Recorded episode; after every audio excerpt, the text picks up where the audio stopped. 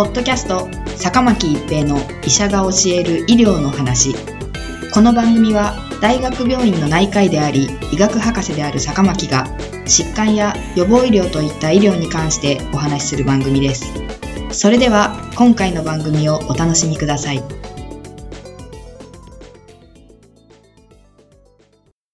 皆さんこんにちは、坂巻一平です。ポッドキャスト、坂巻一平の医者が教える医療の話。今回は帯状疱疹ワクチンです。帯状疱疹は過去に水筒、すなわち水疱瘡に罹患した人が体内に潜伏する水筒帯状疱疹ウイルス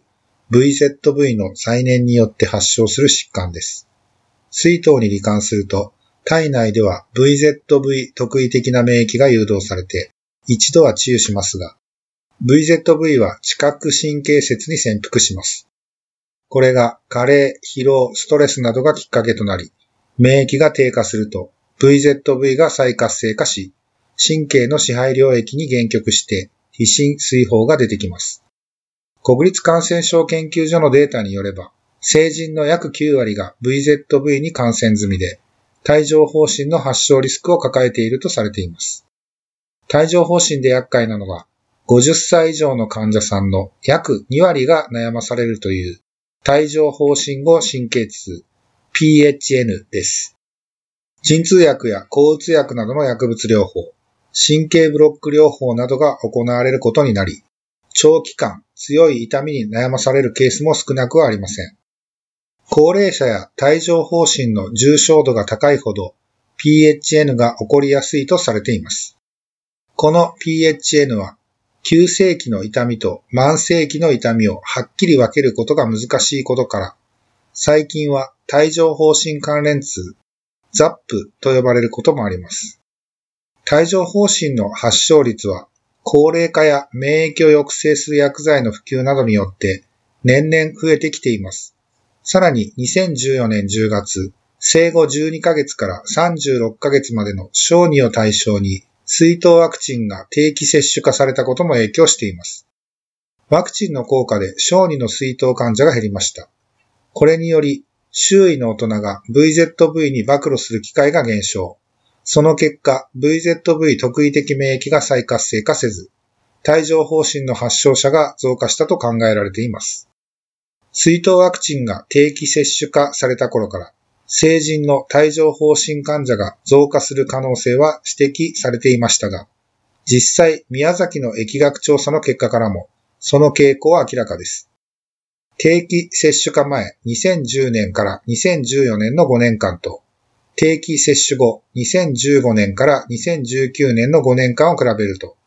定期接種後の年間発症率は10歳代以上で押しなべて上昇。中でも大きく増加したのが20から40歳代の若年層でした。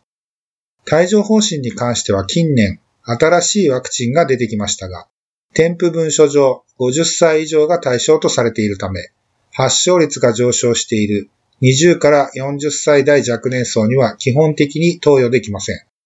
そのため若年層の帯状疱疹に関しては、予防を考えるよりは早期発見によって早めに抗ウイルス薬を投与し、帯状疱疹後神経痛を起こさないようにすることも戦略の一つとなります。帯状疱疹のワクチンとしては、2016年3月に既存の水筒ワクチンが帯状疱疹の予防に適用を拡大し、任意接種の対象となりました。しかし、これは生ワクチンであるため、免疫機能の異常のある疾患を有する人や、免疫抑制をきたす治療を受けている人には投与できません。免疫抑制状態にある人ほど帯状疱疹の発症リスクが高いのに予防接種ができないという状態になっていました。しかし2020年1月に乾燥組み換え帯状疱疹ワクチンシングリックス筋注用が発売されました。このワクチンは遺伝子組み換え VZV 糖タンパク E を抗原とし、免疫賦活剤を添加することで、免疫活性効果を高めたサブユニットワクチンです。生ワクチンではないため、免疫機能の低下した人にも使用可能です。しかも、シングリックスは、帯状疱疹や帯状疱疹後神経痛において、生ワクチンを上回る予防効果が得られることが臨床試験で示されています。しかし、免疫不活剤入りのワクチンであるシングリックスは、副反応が比較的高頻度に認められることも分かっています。国際共同第3層臨床試験では、何らかの局所の副反応は80.8%で認められ、主なものは疼痛78.0%、発石38.1%、主張25.9%などでした。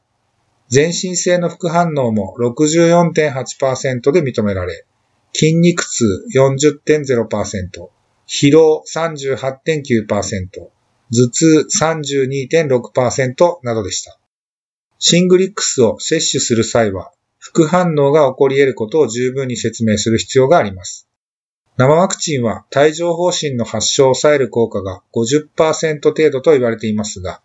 免疫を高める効果はあり、発症しても症状を軽く抑えられる可能性があります。また、シングリックスが2ヶ月の間隔を空けて2回接種が必要で、2回分合計だと接種費用が4万円ほどかかります。それに対して生ワクチンは7000円から1万円で、シングリックスのおよそ4分の1の費用です。効果、副反応、費用などを検討した上で、生ワクチンかシングリックスかを選択していただくことになります。ポッドキャスト、坂巻一平の医者が教える医療の話。今回は帯状疱疹ワクチンでした。ありがとうございました。ポッドキャスト、坂巻一平の医者が教える医療の話。今回の番組はいかがでしたか？次回の番組もお楽しみに。